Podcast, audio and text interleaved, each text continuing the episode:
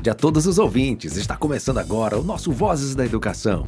Sejam bem-vindos a mais um programa todinho feito para vocês. Estamos finalizando mais uma semana, tivemos encontros maravilhosos. Falamos sobre o Setembro Amarelo, inteligência emocional no processo de aprendizagem, Minha Escola Tem Memórias, com as escolas municipais Dr. Teotônio Martins e Maria Aidil e muito mais. Hoje, para encerrarmos a semana com chave de ouro, vamos ter mais uma edição do quadro Nutrição, Saúde e Bem-Estar com a nutricionista Ana Amélia Laranjeira, que tem como tema do dia alimentação e equilíbrio emocional. Uma temática muito interessante. Ah, e eu não posso esquecer do destaque da semana, nosso queridinho das sextas-feiras, que traz a reprise de participações importantes que ocorreram durante a semana. Vocês não podem perder nenhum desses momentos, vão ser maravilhosos. Então, fiquem ligadinhos em tudo que vai rolar, chama toda a família, fala para todo mundo que o Vozes da Educação já está no ar. Vozes da Educação já está no ar.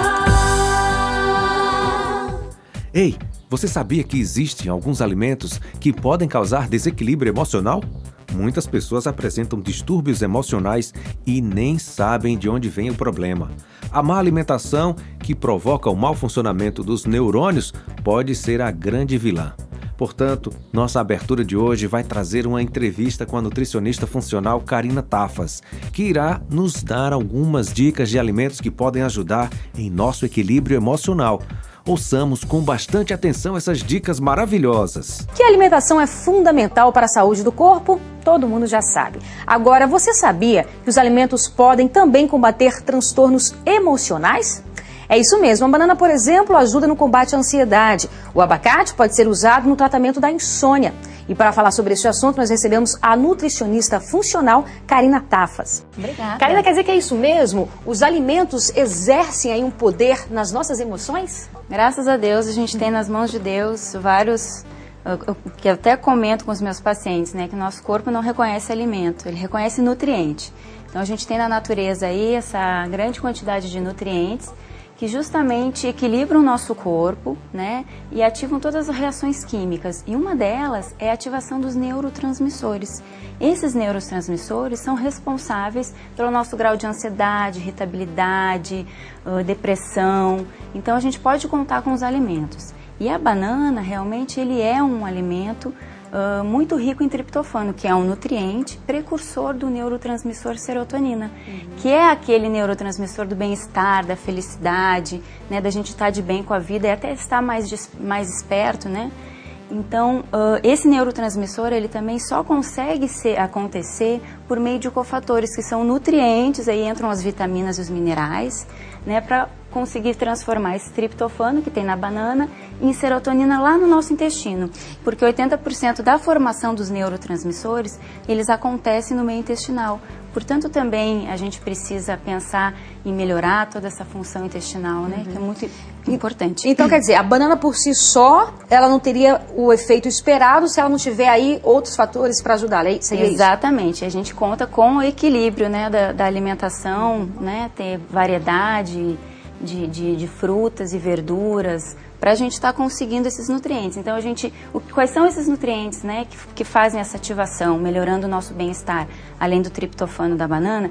É a vitamina B6, o ácido fólico, a vitamina B12. E que esses alimentos ajudariam em que? Eles, qual, qual, qual, seria o efeito deles no nosso organismo? Então, eles vão fazer ativar essa serotonina, uhum. que é esse bem-estar que a gente tem. Na prática, seria o quê? Uma banana com. Uma banana. Então, a gente tem que ter o equilíbrio durante o dia. Então, as folhas verdes escuras são uhum. ricas em ácido fólico, né? Que é um ótimo, aumenta a serotonina cerebral, então é um alimento super importante.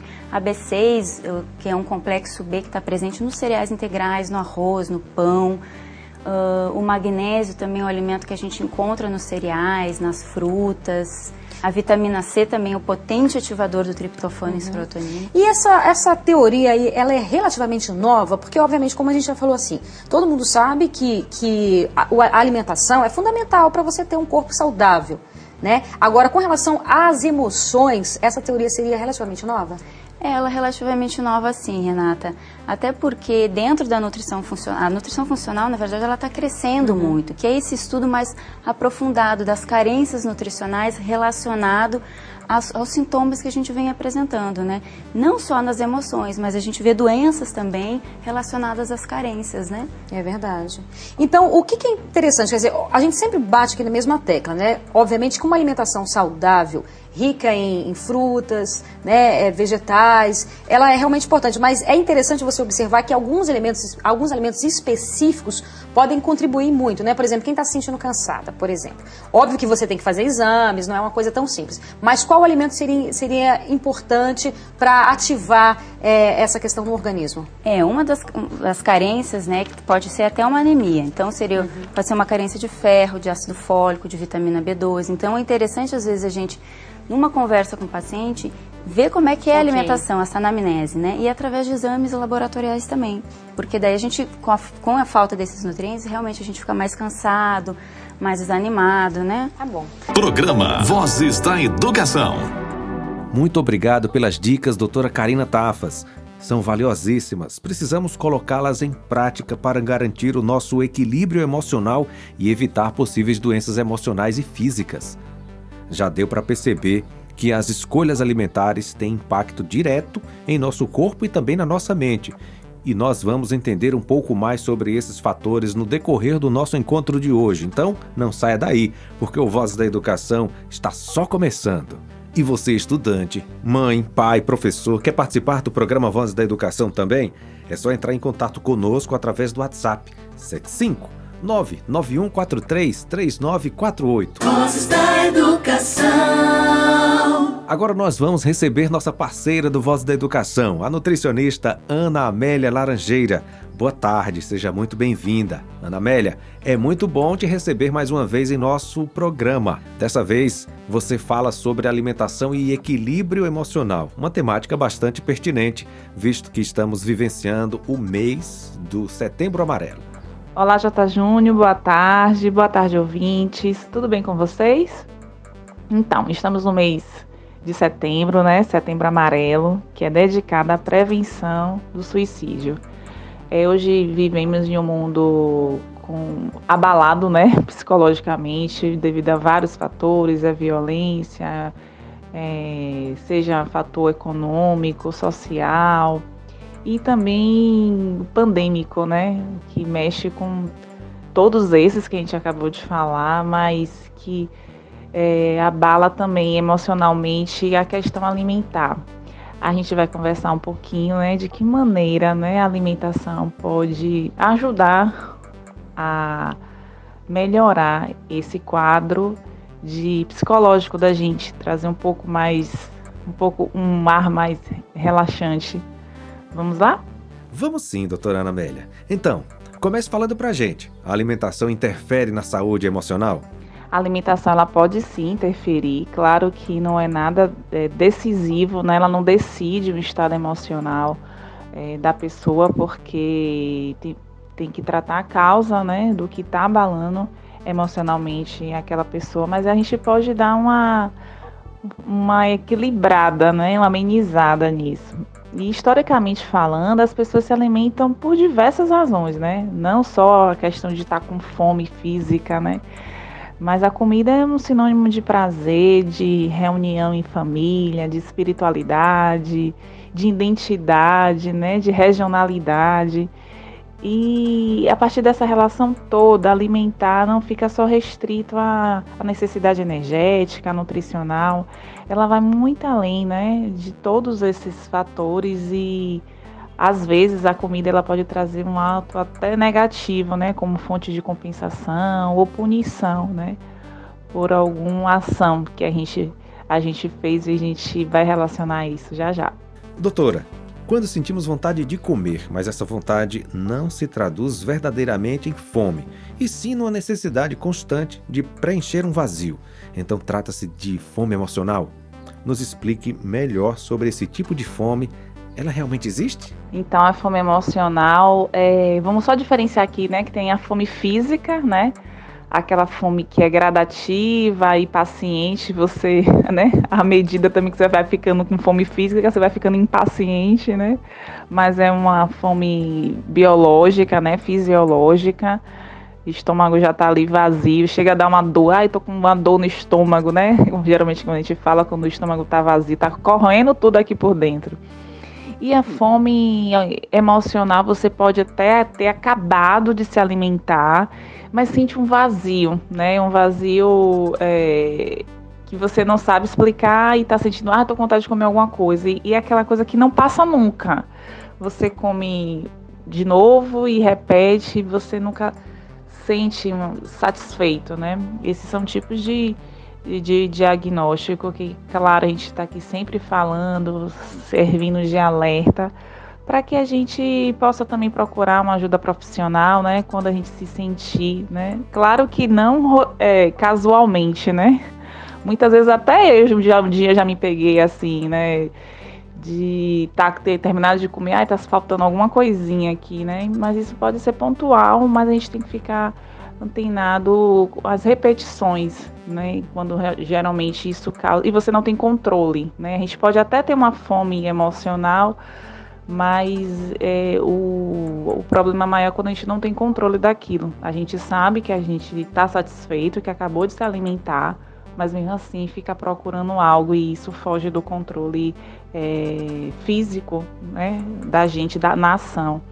Então, tudo que a gente, a nossa mente parece que toma conta, né, e das nossas ações. Então, tudo que a gente tiver ao nosso controle é, é um momento de, de, não, tudo que a gente não tiver, né, ao nosso controle em relação à nossa mente, a mente dominando, é o momento da gente estar tá pesando isso. Geralmente as mães, né, ficarem mais atentas aos filhos, a essa questão do comportamento e levantar, né, que sabe talvez um, uma psicopedagogo, alguém pode despertar esse, essa visão, né, de fora e a gente está aqui também para trazer esses alertas.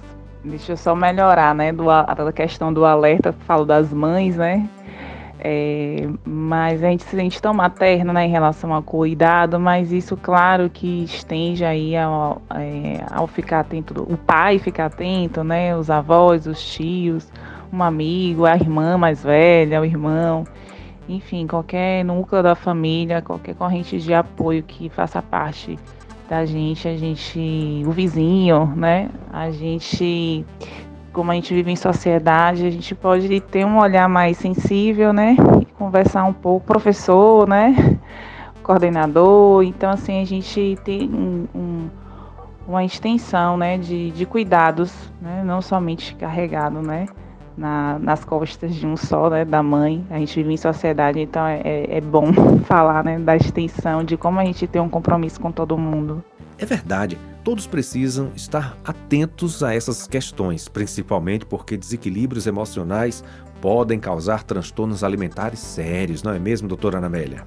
Os transtornos emocionais, eles também têm, pode ter como é, protagonista a comida, né?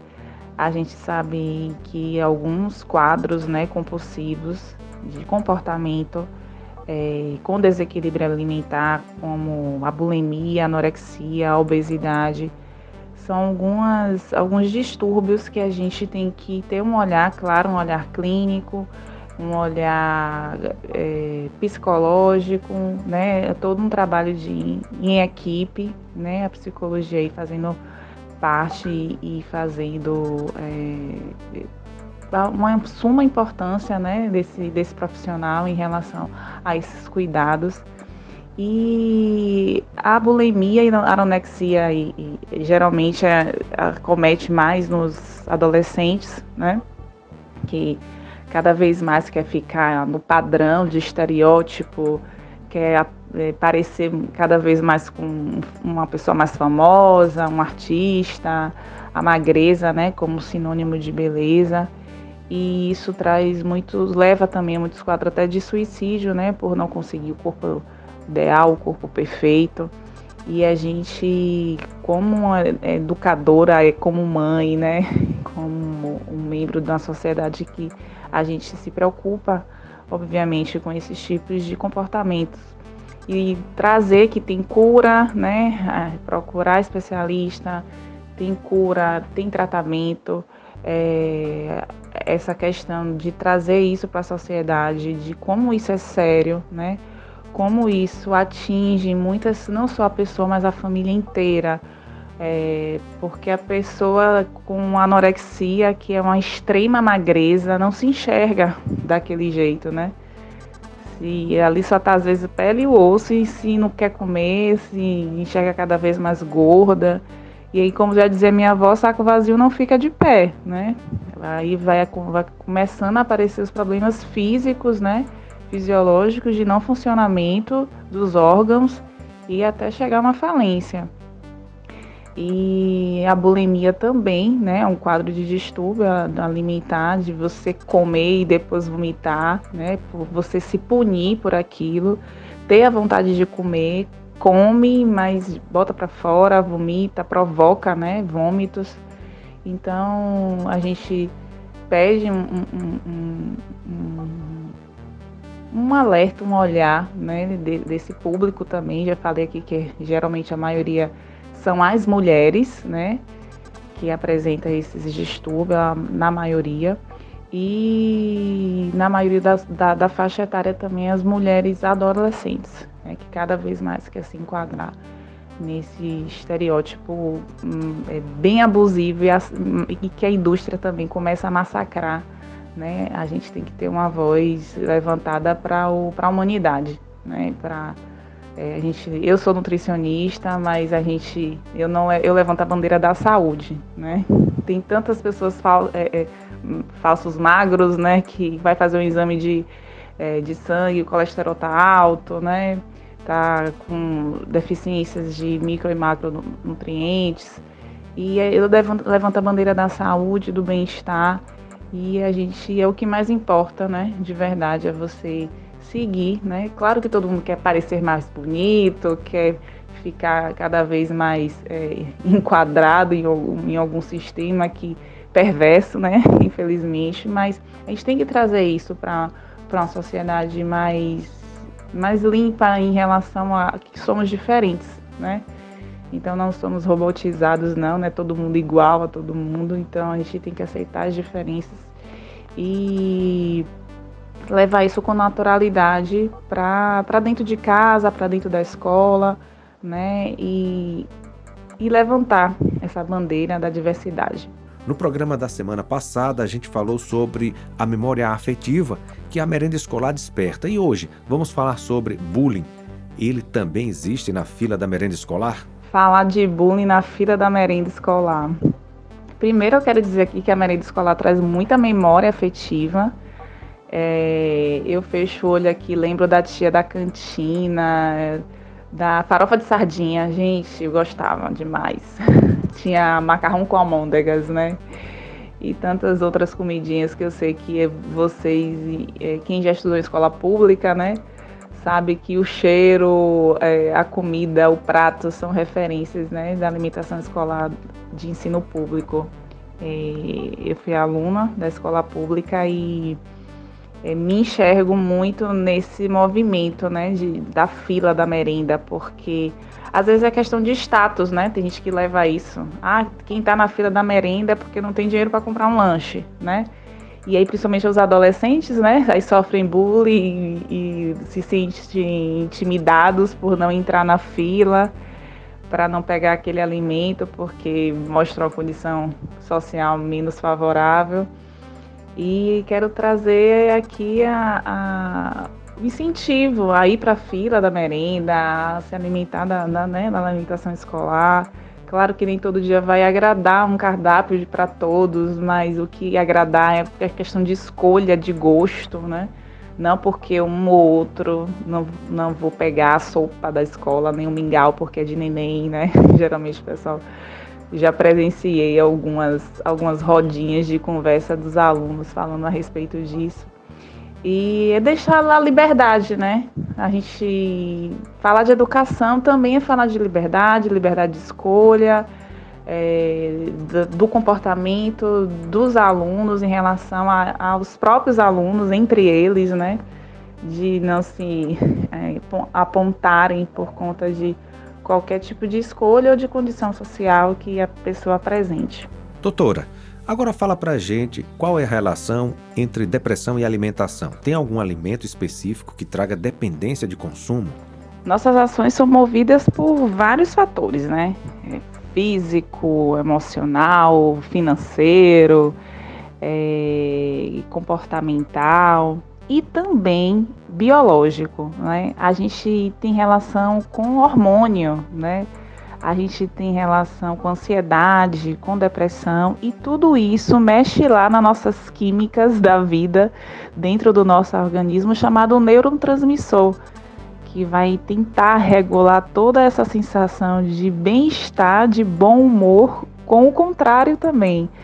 E essa produção é, de triptofano, magnésio, vitamina do complexo B, ela é produzida também no nosso intestino, né? O, o a serotonina que é, é, que dá essa sensação, né, do bom humor, ela é produzida no nosso intestino. Então, um alerta aí, né, para quem tem problemas intestinais, né? É, às vezes tentar começar a tratar pelo intestino, né? Você já ouviu essa, essa expressão, vixe, fulano ali tá enfesado, né? Aí eu costumo até brincar, falar, vixe, tá cheio de fezes, né? Enfesado. E eu falei, gente, mas como cria uma relação? Porque a, as fezes são é, cheias de toxinas, né? E não foi feita para estar tá armazenada, né? Foi feita para ser liberada. Então, quem tem sofre com problema de constipação, quem sofre com problema né, de prisão de ventre, não consegue ir no banheiro todos os dias, é algo até para se pensar, né? Porque traz um mau humor de verdade. É, isso cientificamente comprovado. Então, vamos começar também a tratar esse intestino, né? Melhorar a alimentação, né? Com mais fontes de fibras e frutas e legumes e a água, porque muitas vezes a pessoa, como tudo isso aí não funciona. Né? Mas você está bebendo água de verdade, né? Na quantidade certa então a gente sempre investe né, nesses fatores de, de mudança e pra, é, de repente a gente melhora né, nossa mente por conta de um, uma, uma boa né, é, ida ao banheiro. Mas claro que nem tudo é resolvido, né? Só assim, porque o estresse do dia a dia, o trabalho, ou mesmo dentro da sua casa, qualquer outro motivo que você venha é, despertar esse descontrole emocional, pode sim, né, estar tá relacionado também com é, o consumo, né, de algum é, alimento em excesso, né, a gente aqui leva os vilõezinhos, né, a, a, ao topo, que é o com alto consumo de cafeína, álcool, doces, né, o sal, é, aí você me pergunta, ah, mas o café, quando eu termino de tomar, eu relaxo, né? O, a bebida, eu termino de tomar uma, tá, Maria, eu fico totalmente tranquila. A gente não tá falando de, de uma coisa pontual e pouca. Ah, eu só tomo café duas vezes ao dia, de manhã ou à noite. É um exemplo, né? Ah, diferente de, da pessoa que vive tomando café, porque geralmente você fica escravizado com aquele tipo de alimento, causa uma falsa sensação de bem-estar, mas depois você fica tão dependente daquilo o tempo todo, toda hora. São alguns, é, são algumas químicas, né, relacionadas a isso que você cria essa dependência. O álcool a gente não pode né, nem falar direito assim de como ele, ele traz prejuízo, sim, é, da dependência. A gente está falando aqui do alto consumo e da frequência, né, desse consumo, que traz essa dependência mesmo e e logo depois desse efeito do bem-estar vem o efeito rebote, que quer dizer o efeito maior ainda, né, do, é, de, da, do não bem-estar. Então, assim, cada vez pedindo mais aquele o doce do mesmo jeito. E a gente já falou também de questões hormonais, né? quando a gente fala de questão hormonal, a gente lembra logo da mulher, né? Dos seus períodos pré-menstruais, menopausa, TPM. E nós somos é, uma, uma bola de, de. uma roda gigante, né? De de hormônios, né, que entra um sai outro e para tudo isso funcionar, né, dentro do corpo feminino. E isso sim, claro que ele tem muito a ver de querer comer chocolate, né? Do, no momento de. Já que ele tem uma substância que traz esse, essa sensação de bem-estar. Mas a gente fala do chocolate aquele em 70%, viu? É até um pouquinho mais caro, bem mais caro. Mas assim, a gente não vai comer uma barra, né? É um pedacinho e já só para ficar ali, né? Na, não esfregando ali no céu da boca, é para ter aquela sensação. É, mas o que eu falo é a pessoa chegar, comprar um pote de sorvete, comprar uma caixa de chocolate, comprar vários biscoitos recheados naquele momento, tô falando da mulher, né? Naquele momento que fica na, nos hormônios todos meio que bagunçados e isso interfere na nossa é, nosso equilíbrio emocional.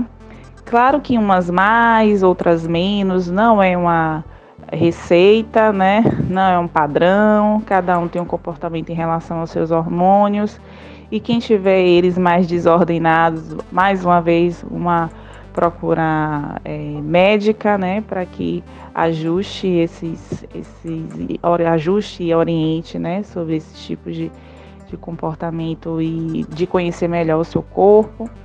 E é isso, é, é uma, uma, uma sacolinha, né, de é, recheada de de movimento que traz essa questão do, do olhar emocional, principalmente dentro da mulher.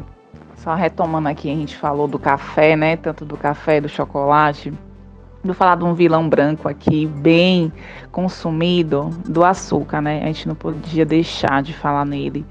É, e tudo que contém o açúcar, né? Como ele é, traz esse alto índice glicêmico ele traz é, agito, né? Como a gente já falou aqui em um, em um, outro quadro, que é a gente tudo é muito açucarado, né? O café é muito doce, o suco muito doce, o bolo muito doce.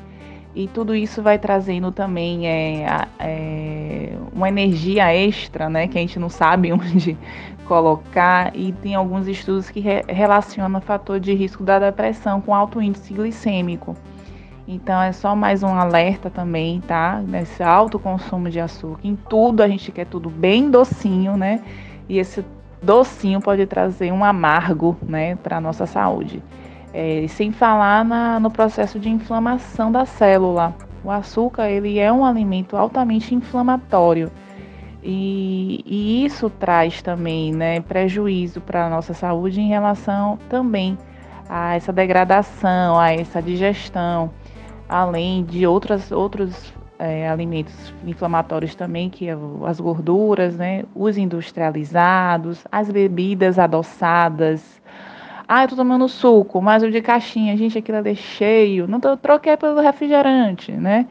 Agora eu tô tomando suco de caixinha, ali cheio de açúcar também, tanto quanto o índice do refrigerante, então é, é, evitar, é não, né, não beber, deixar para os momentos mais, de festa, umas coisas mais pontuais, mas no dia a dia não fazer esse uso, né? Outra coisa, aqueles sucos já prontos também, cheios de corantes, de art, é, artificiais, cheios de é, emulsificantes, cheios dos antes, né? Que quando a gente vai ler, tem muita gente que as letras tão pequenininha, né? Ali que a indústria coloca, tanto aditivo químico, que a gente tem tudo ali, menos a fruta de verdade, né? É, aqueles sucos de pacote de morango, de limão, de laranja, tem tudo ali, menos a fruta, né? É, é um aroma artificial, é um sabor artificial. E tudo isso é química, né? E toda química, ela também pode causar algumas lesões, né? Inclusive cerebrais.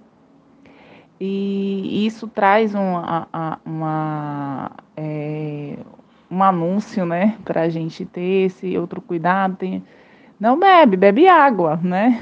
É, a gente tem o costume de estar bebendo suco, né? Geralmente também após o almoço. E se não tiver um dinheiro, não der para fazer o suco da fruta, é, a gente compra de saquinho, de pacotinho, não, né? Não, inclusive nem é bom para digestão. É só para a gente também ter esse, é, esse olhar, tá? De, das escolhas. E quais outros alimentos podem trazer sensações benéficas para o nosso bem-estar emocional? Então, assim como tem aqueles alimentos mais vilões, né? Mais uma vez, eu adoro um cafezinho, gosto, eu sinto essa sensação do conforto, mas é a questão mesmo da quantidade e da, é, da frequência, né? O chocolate do mesmo jeito. É, mas tem os outros, né? Tem os outros alimentos que dá uma aliviada no estresse, que são as sementes, sementes de abóbora, já falei aqui, não foi lá na, quando a gente teve um quadro de, dos desperdícios. O chá, né? Algumas frutas calmantes que a gente lembra logo do maracujá. E receitinha aqui, ó. E se fizer o chá de maracujá com. Não, suco de maracujá com um chazinho de camomila. E ao invés de você bater com a água, você bater com chá de camomila, pronto. Teve um dia que eu fiz e acho que eu fiz até um pouco mais forte. Ave Maria. Foi, deu um, um sono tão grande. e o chá da casca de, da maçã também é super calmante, super relaxante. Aí a gente fica, né, tendo essa, esse, é, trazendo essa informação de que tem muito alimento também que traz essa sensação de, de conforto. Eu vou sempre estar aqui levantando do consumo dos, alimentos em natura, em especial os alimentos comprados em feiras livres, né, na mão dos, dos produtores e agricultores locais. E vou destacar a banana. A banana aqui tem uma substância que traz a sensação de bem-estar, junto com o coco e o abacate, que são gorduras boas. E vou deixar aqui uma receitinha, né, do mingau de banana com aveia. Ah, sendo a aveia também um outro alimento que traz uma sensação de bom humor. Então, principalmente na hora de dormir, né, um pouquinho antes da hora de dormir, tomar esse mingauzinho que é altamente relaxante, com esses ingredientes que traz é, essa sensação de bem-estar eu geralmente bato a banana com leite no liquidificador para adoçar né, o mingau. E mexo depois, levo ao fogo com a aveia para né, engrossar o mingauzinho. E polvilho com a canelinha em cima. E fica muito saboroso, né? A gente não acrescenta açúcar. A banana bem madurinha, docinha, já adoça esse mingau. E a gente tem aí três ingredientes bem ricos em serotonina que dá essa sensação né, de, de bem-estar para o nosso corpo. Que bate-papo legal e necessário, gente. Principalmente diante da campanha Setembro Amarelo, mês de prevenção ao suicídio que estamos vivenciando. Os alimentos realmente interferem em nossas emoções. Que pena que estamos chegando ao finalzinho de sua participação. Como sempre, você trouxe uma belíssima apresentação muito obrigado, doutora Anamélia. Falar de saúde mental em relacionada à alimentação é só uma pontinha, né, do que a gente pode melhorar dentro de todo esse cenário que um indivíduo pode estar sofrendo. E todos esses tipos de, de comportamento são, é, como eu já falei, é, é um motivo de, de um alerta para todos. Eu acho que todos nós, enquanto sociedade, temos um, um compromisso, né, de cuidado com o outro, de, em, relação a comentário, de corpo, né, de ações. A gente está aqui na Voz da Educação, sempre tentando trazer é, essa leveza, né, de comportamento social, de trazer um olhar mais humano, né, entre as pessoas e trazer informação, né, para que a gente é, analise, se identifique é, se mobilize a procurar uma ajuda profissional, procurar é, uma rede de apoio maior que mostrar que a gente não vive sozinho, né? E a gente precisa sim de todos para conseguir uma harmonia, né? Seja dentro da escola, seja dentro de casa, é, de um trabalho, né? Estamos aqui em conjunto para tentar melhorar cada vez mais a vida do, do nosso semelhante. Um grande abraço para todos. Muito obrigada mais uma vez pela audiência e por todos que vocês que ficam aí na escuta da nossa sexta. Um grande abraço. Essa foi nossa parceira, doutora Ana Amélia. Valeu, Nutri. Até a próxima semana. Forte abraço. Tchau, tchau. Vozes da Educação. Chegou o momento do destaque da semana o quadro que é exibido todas as sextas-feiras e tem como objetivo reprisar participações que ocorreram durante a semana. O destaque dessa semana a gente vai conferir agora. Eu tenho o prazer de convidar a psicóloga Alana Santana para bater um papo muito importante com a gente sobre o Setembro Amarelo.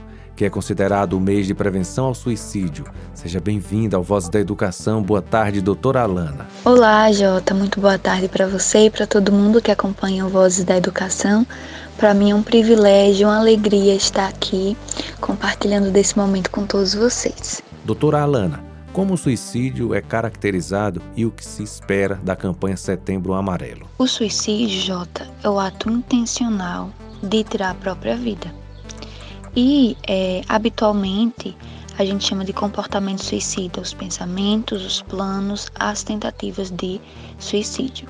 Então, nós precisamos entender que o suicídio é um fenômeno complexo que ele pode afetar pessoas de diferentes classes sociais, idades, origem, orientação sexual. E a gente precisa entender também que ele é um fenômeno multifatorial e multideterminado. Né? Então não existe uma causa única para o suicídio. É, é uma questão de saúde pública, para a gente ter ideia. A cada 40 segundos, uma pessoa comete suicídio no mundo. E a cada 3 segundos, uma pessoa atenta contra a sua própria vida. Então, de fato, é uma problemática muito séria. Eu fico muito feliz que nós todos estejamos aqui hoje para tratar a respeito disso. E desde já é super importante esclarecer que o suicídio ele pode ser prevenido. Exatamente. E é daí então que o Setembro Amarelo surge. É uma campanha de conscientização é, a respeito do suicídio. E ela tá, ela não está restrita, né, somente ao mês de setembro. Ela é uma campanha de prevenção e nós precisamos colocar para frente o entendimento que essa campanha nos passa o ano inteiro. Então eu vou falar aqui alguns dos objetivos do Setembro Amarelo para que a gente possa entender melhor a causa, né? Então vamos lá. O Setembro Amarelo, minha gente, é uma ótima oportunidade para a gente elevar o nível de consciência das pessoas a respeito desse problema, né? Então, é uma oportunidade de quebrar o tabu, o estigma, através de informações seguras, confiáveis, né? Nada de fake news. e, e científica também.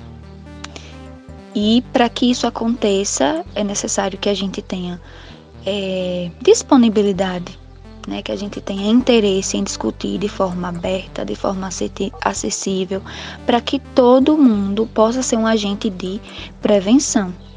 Por quê? Porque trabalhar a prevenção é trabalhar de forma colaborativa. Não diz respeito apenas a psicólogos, a psiquiatras, à mídia, enfim, é, ao Estado, mas a todo mundo, aos pais, às mães, aos professores, é, crianças, adolescentes, toda a sociedade precisa estar implicada é, no trabalho né, relacionado à prevenção.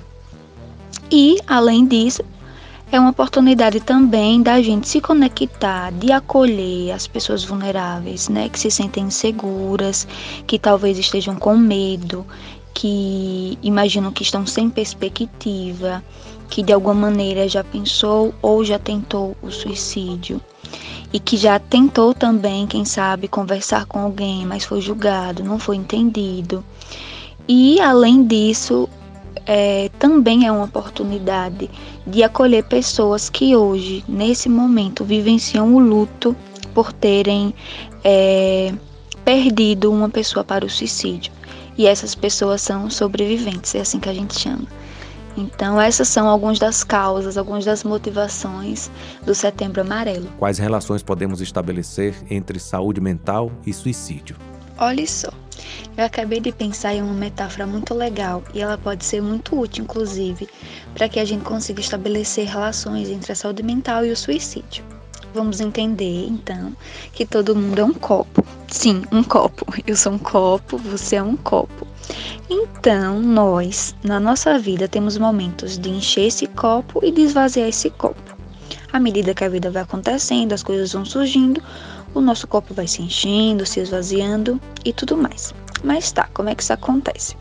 Hoje, por exemplo, hoje em dia, nós precisamos pagar os boletos, né? Dar conta das atividades escolares, é, a gente precisa se relacionar com os amigos, com a família, enfim, tocar toda uma vida para frente, fazer com que ela aconteça. E aí, todos nós temos então momentos de tentar esvaziar esse copo quando ele está cheio. E então, é, com uma maneira de, de driblar essa situação de copo cheio, né, de cabeça cheia, enfim. O que, é que a gente faz? O que, é que a gente costuma fazer? Quais são os nossos recursos?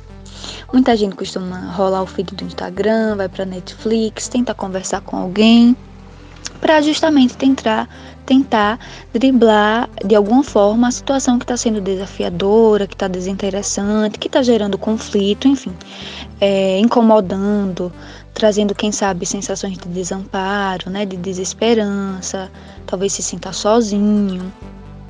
E aí é nesse momento, justamente nesse momento de copo cheio, talvez de copo transbordando, que a gente consegue pensar mais fortemente em relação à saúde mental.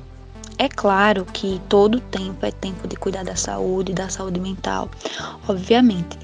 Mas talvez você até esteja se perguntando: e o que é mesmo saúde mental, Alana? E aí eu vou e respondo. A saúde mental, ela está muito relacionada, gente, com a relação que a gente tem com a gente mesmo. É, com as formas que a gente coloca limites na nossa vida, forma que a gente se cuida, forma que a gente se vê, se relaciona com as pessoas. É, enfim, todo esse olhar, todo esse sistema, esse sistema de olhar para si, de olhar para o outro, de se ver, de se perceber, né, de, de olhar para aquilo que não está legal em si, de, dessa coisa de se perceber, né, de se analisar e tal, talvez de buscar ajuda, de encontrar maneiras de se relacionar consigo, é, maneiras mais saudáveis. Todo esse sistema está muito relacionado à saúde mental. Então, em momentos de transbordamento desse copo, de dificuldades extremas, é que o suicídio surge, é que os comportamentos suicidas surgem. Lembrem lá do começo que eu falei que o comportamento suicida está relacionado aos pensamentos, aos planos, às tentativas e, por fim, é, ao suicídio. Não que exista uma linha, né, e todo mundo siga esse caminho, não, é só para que uma forma didática de pensar o comportamento suicida. Então, voltando, nós precisamos entender, por exemplo, que o suicídio é, ele está relacionado a um sofrimento extremo. Muitas vezes é um sofrimento, uma dor é, inominável, sei lá, quem sabe indizível, uma dor intensa. E, e, muitas pessoas podem até não entender o que está acontecendo com elas. Muitas pessoas é, não entendem de fato o que está acontecendo com elas, né? Então é nessa hora nessa hora de, de, de não entendimento, de, de coisas estranhas, que é a hora de buscar ajuda, né? Porque não é para aguardar, não dá para aguardar. É, existem situações que são urgentes na nossa vida, né? E não é um problema, não é errado precisar ir buscar ajuda, muito pelo contrário, é uma atitude muito corajosa. E outra coisa também que eu gostaria de pontuar a respeito da relação entre saúde mental e o suicídio é a relação é, é, equívoca, é, é, a, é a relação muito é, errada, né? Que as pessoas fazem a respeito da depressão e do suicídio. As pessoas costumam dizer que necessariamente quem já, quem já pensou ou tentou suicídio tem depressão ou alguma doença mental. Pode acontecer? Pode, mas não necessariamente. Mas necessariamente essa pessoa que tenta, que pensa, enfim, ela está com uma dificuldade, né? Ela lida com a dor, ela lida com a decepção, com o desamparo, até quer viver bem, mas não sabe como né? E é nesse momento, como eu já falei, de transbordar o copo dessa relação não interessante consigo, é que nós precisamos buscar ajuda, é que nós precisamos de acolhimento e é por isso que nós estamos aqui para informar, para acolher tantas pessoas que vivenciam diretamente é, essa dor, mas também para aquelas que estão ao redor dessas pessoas e que elas também precisam ser acolhidas, ouvidas e direcionadas. E qual o papel do psicólogo no acolhimento desse tipo de demanda? O papel do psicólogo no acolhimento desse tipo de demanda é importantíssimo, é fundamental, é indispensável. Eu sei que talvez é, eu seja uma pessoa suspeita para falar sobre isso, né? Mas vocês todos, eu acredito, vão de convir comigo que falar nem sempre é fácil. Então, o psicólogo ele vai atuar é, em casos de suicídio justamente tentando estabelecer pontes, pontes de conexão, né? Ele vai viabilizar a reflexão, a conversa, porque existe uma frase que é bastante circulada no setembro, no setembro amarelo, que é o de que falar é a melhor solução. E por quê? Né? Muita gente acaba se calando, acaba guardando, né? Acaba querendo dar conta de tudo, né? Guardar suas sensações, os seus sentimentos, por medo de ser julgado, por medo de não ser compreendido. E muitas vezes as pessoas são julgadas, são incompreendidas mesmo, né? E muitas vezes eu e você já é, agimos dessa forma, né? Em situações cotidianas mesmo. Então, é, o papel da psicologia, né?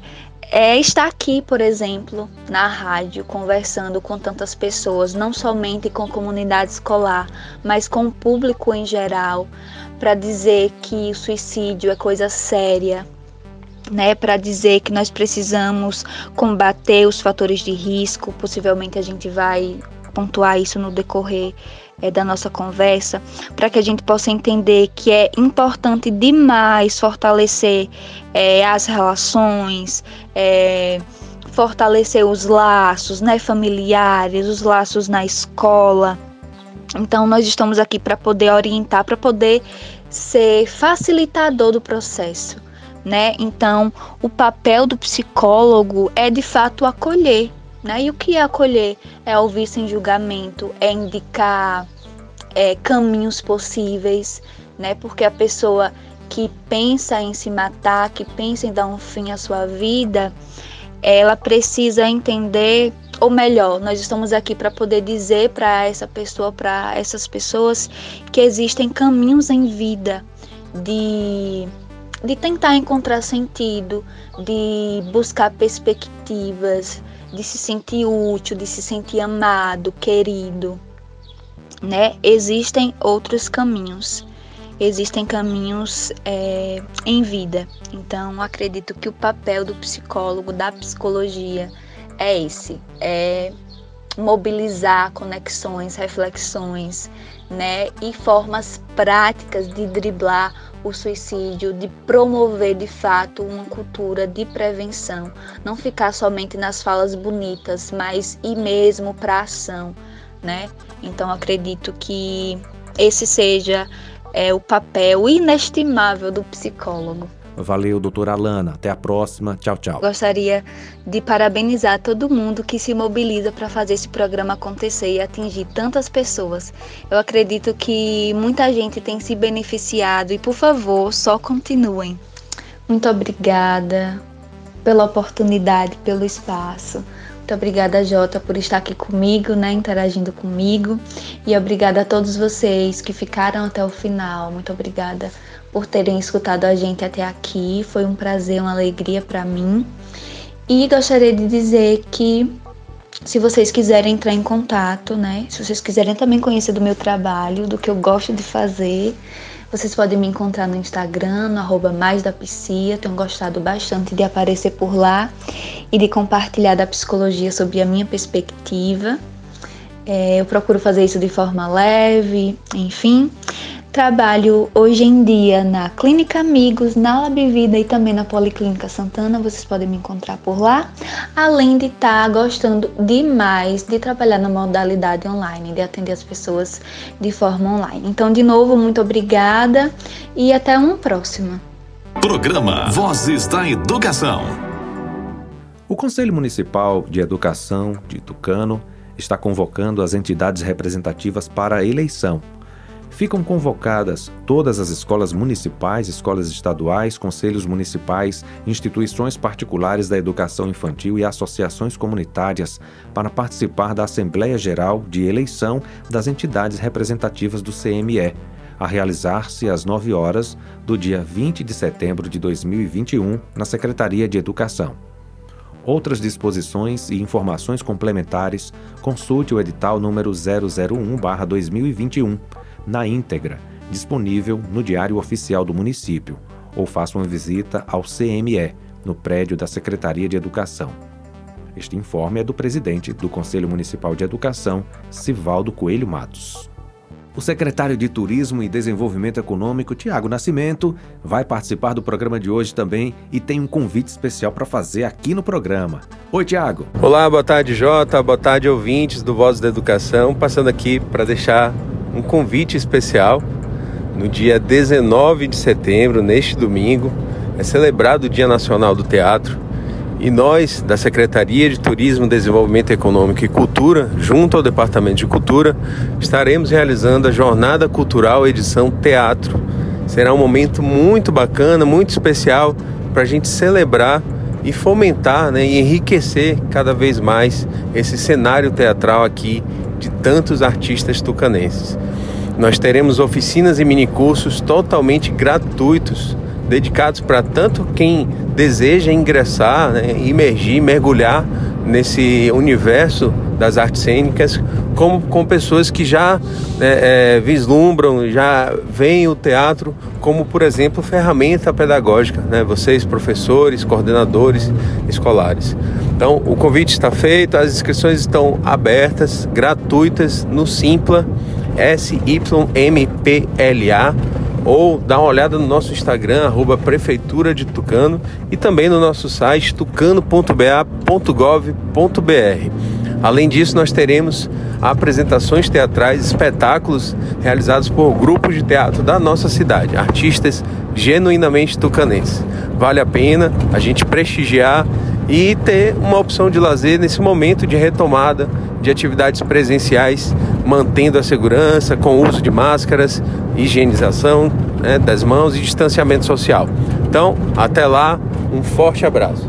Que programa maravilhoso de hoje, hein, galerinha? Que pena que está chegando ao fim.